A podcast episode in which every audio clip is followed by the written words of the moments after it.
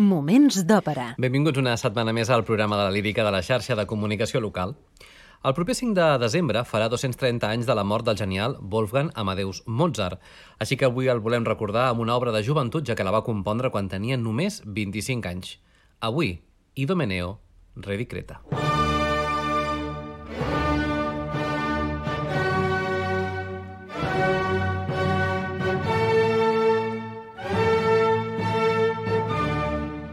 Moments d'òpera amb Albert Galzeran. Idomeneo Re di Creta és una òpera seriosa dividida en tres actes, amb música de Wolfgang Amadeus Mozart, de fet va ser el seu primer gran èxit, amb llibret en italià de Giambattista Varesco, basat en el llibret d'Antoni Danche per l'òpera francesa Idomeneo, de 1712, d'André Campra.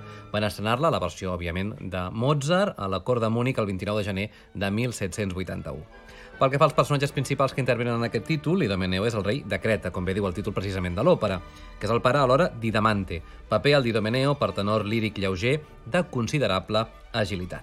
Idamante és el fill d'Idomeneo, enamorat d'Ilia, originàriament cantat per un paper de castrat i posteriorment adaptat per la part de mezzo-soprano, tot i que Mozart va escriure una versió d'aquest paper també per tenor. Nosaltres avui l'escoltarem en la versió per mezzo.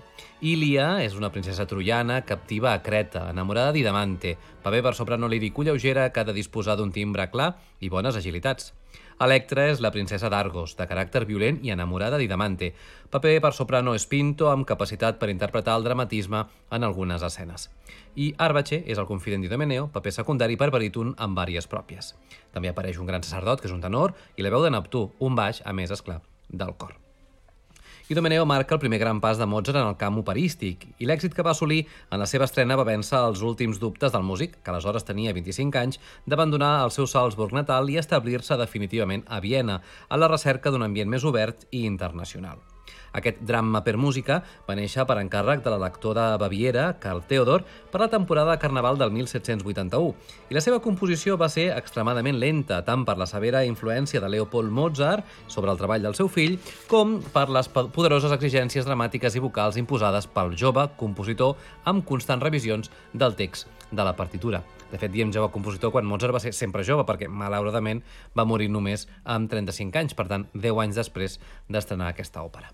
L'obra, un cop estrenada, va caure en l'oblit, fins que va ser recuperada al Festival de Glyndebourne a mitjans del segle XX i actualment és un dels títols mozartians més valorats. Mozart tenia 25 anys quan la va compondre, com dèiem, és aquesta la seva tercera òpera seriosa, després de Lucio Silla i Il Re Pastore.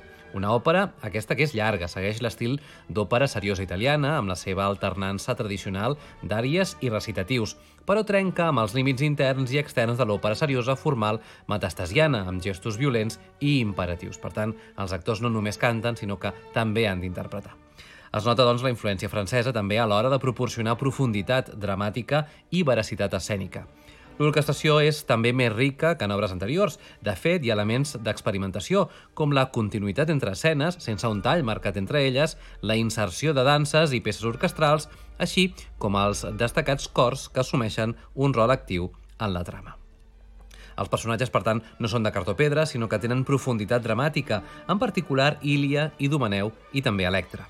De fet, es considera la millor òpera seriosa de Mozart, fins i tot la millor del seu gènere en el segle 18. Però això ja són opinions i la veritat, cadascú té la seva opinió al respecte de quines són les millors o pitjors òperes d'aquest període. Pel que fa a l'argument, Idomeneo, rei de Creta, va participar en la guerra de Troia i quan va acabar va enviar a Creta alguns presoners troians, inclosa la princesa Ilia, filla de l'últim rei de Troia, Príamo.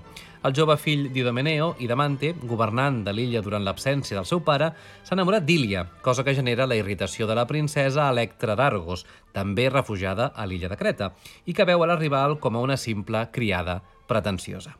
Quan torna a Creta, Idomeneo es troba amb una terrible tempesta que el fa tema per la seva vida i també la vida de la seva tripulació. Aleshores, el rei formula una promesa a Neptú.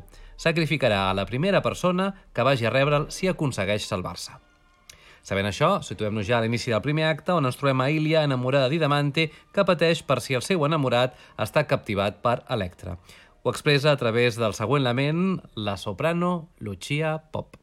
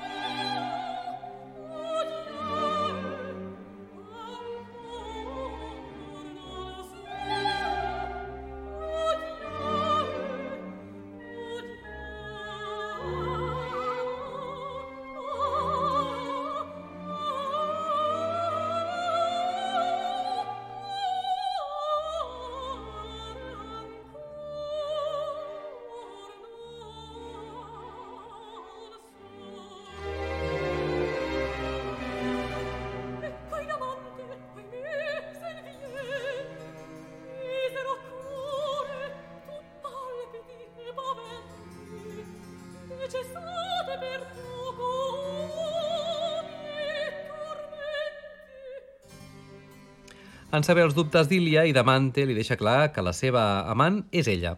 Per demostrar-ho, allibera tots els presoners troians, causant gran indignació a Electra. Aquesta, que confia en casar-se amb Idamante, rep amb dolor la notícia que Idomeneu ha mort, ja que creu que ara Idamante voldrà casar-se amb Ilia.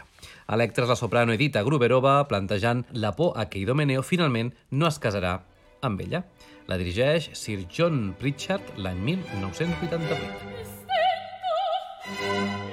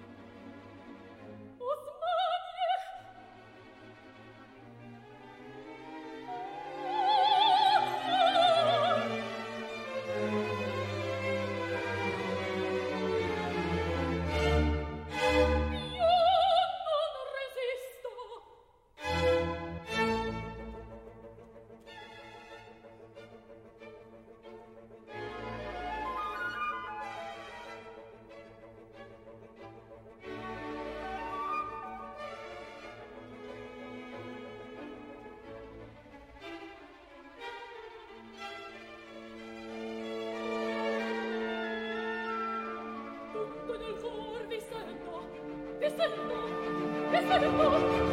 Oh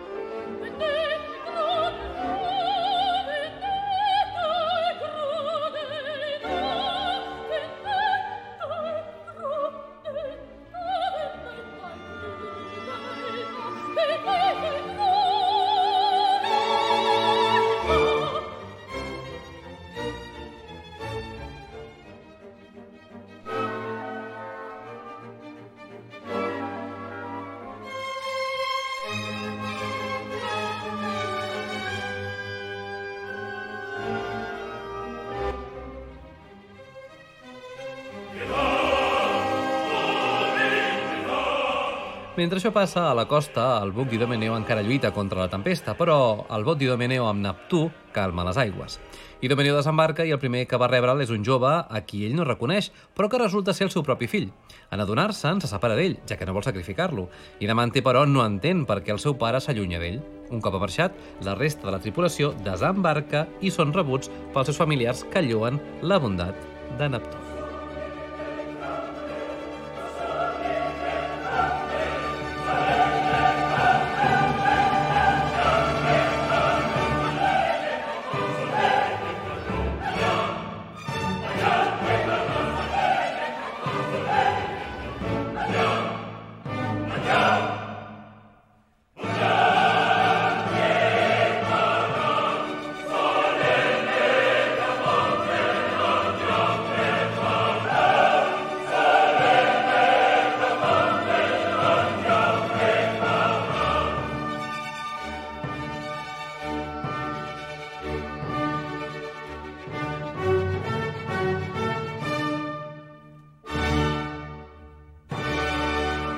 Des d'Olesa Ràdio, Moments d'Òpera, amb Albert Galzeran. Segon acte. tutto venoto Gonfio di tante imprese, al barco al fin m'attese il.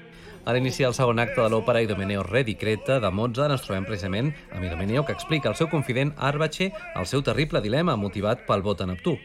Arbace aconsella a Idamante de l'illa amb Electra perquè pugui casar-se amb ella i visqui a Argos. Com és lògic, Ilia se sent dolguda. Així ho canta la soprano Heidi Grant Murphy.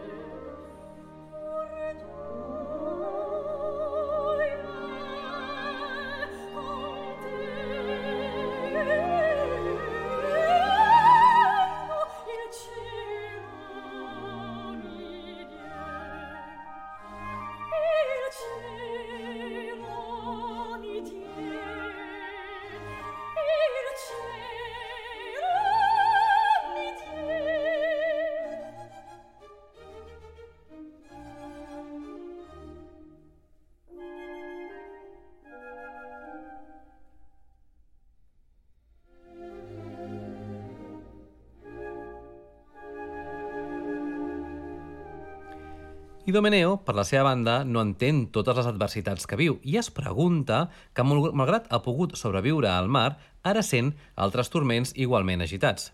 Ho canta el tenor peruà Juan Diego Flores.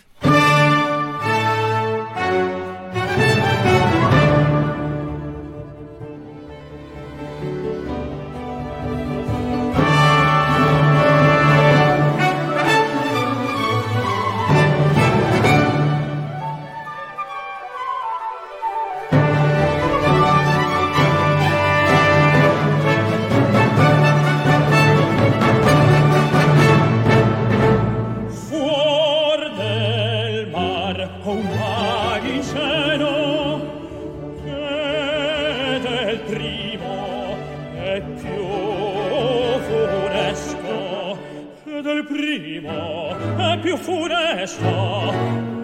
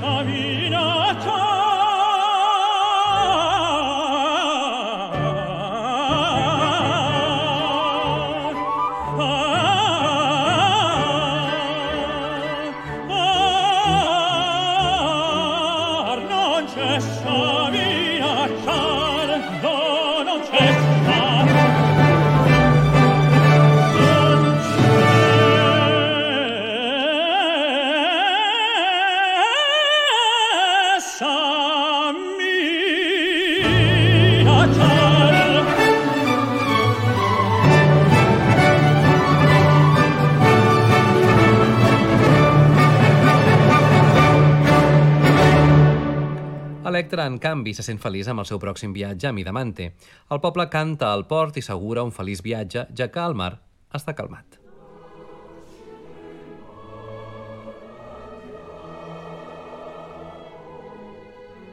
Idamante i Electra s'acomiaden d'Idomeneo, però quan s'acosten a la nau esclata una furiosa tempesta i un monstre a la platja ataca els pescadors. Escoltem com s'acomiaden Idamante en la veu de Cecilia Bartoli i Electra, que és Carol Vannes, d'Idomeneo, interpretat per Plácido Domingo, en aquest estel·lar tercet.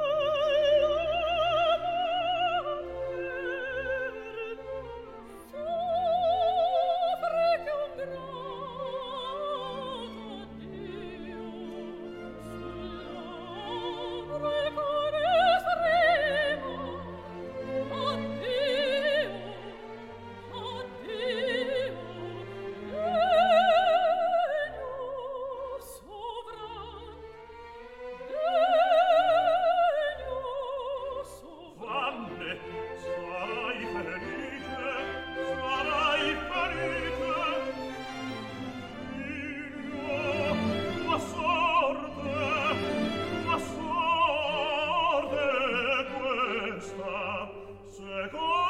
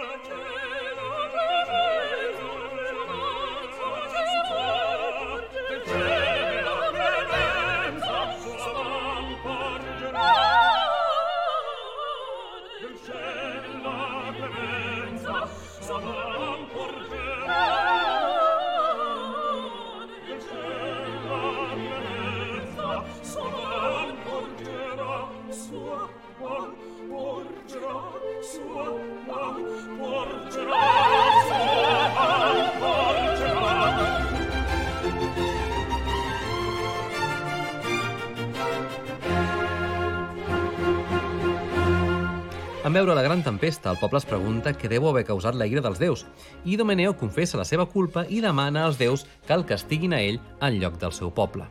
Els veïns fugen morts de por.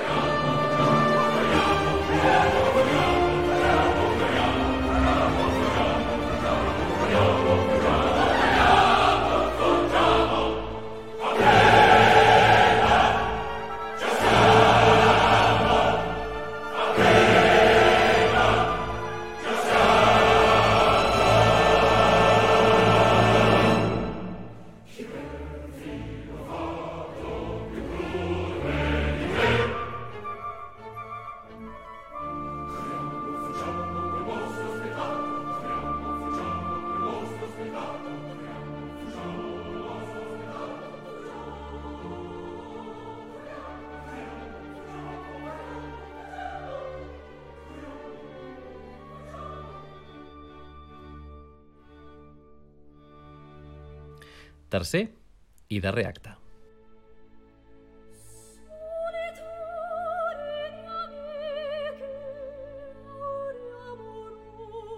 Seguim amb el resum argumental i musical de l'òpera Idomeneo Redicreta de Mozart. Ilia i Idamante es declaren el seu amor. Ilia demana als vents que portin el seu amor a Idamante, ja que aquest marxa a la platja a lluitar contra el monstre. Ilia és Lucia Pop.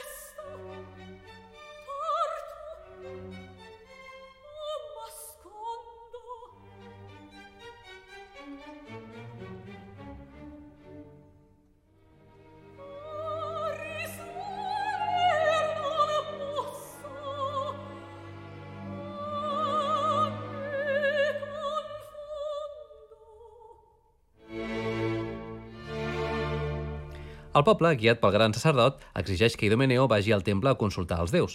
Al temple, el sacerdot de Neptú exigeix el compliment del vot i Idomeneo confessa la seva culpa. Idamante haurà de ser executat, però el poble rebutja una exigència tan inhumana.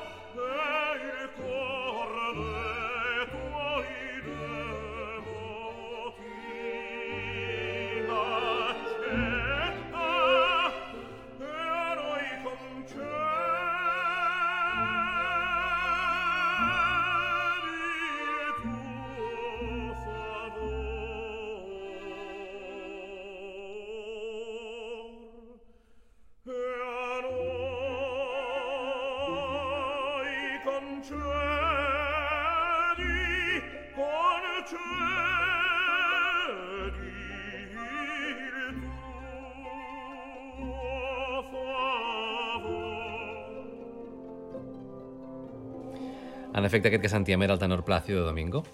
Mentre Idomeneo es, es presenta per la cerimònia de sacrifici del seu fill, se senten crits d'alegria i Damante ha matat el monstre i es presenta victoriós. Ara comprèn tot el ocorregut i li demana al seu pare que compleixi amb el seu vot. Idomeneo resisteix. Ilia s'ofereix com a víctima en lloc de l'home a qui estima. De sobte, l'estàtua de Neptú sembla moure's i una veu anuncia que Idomeneo ha d'abdicar.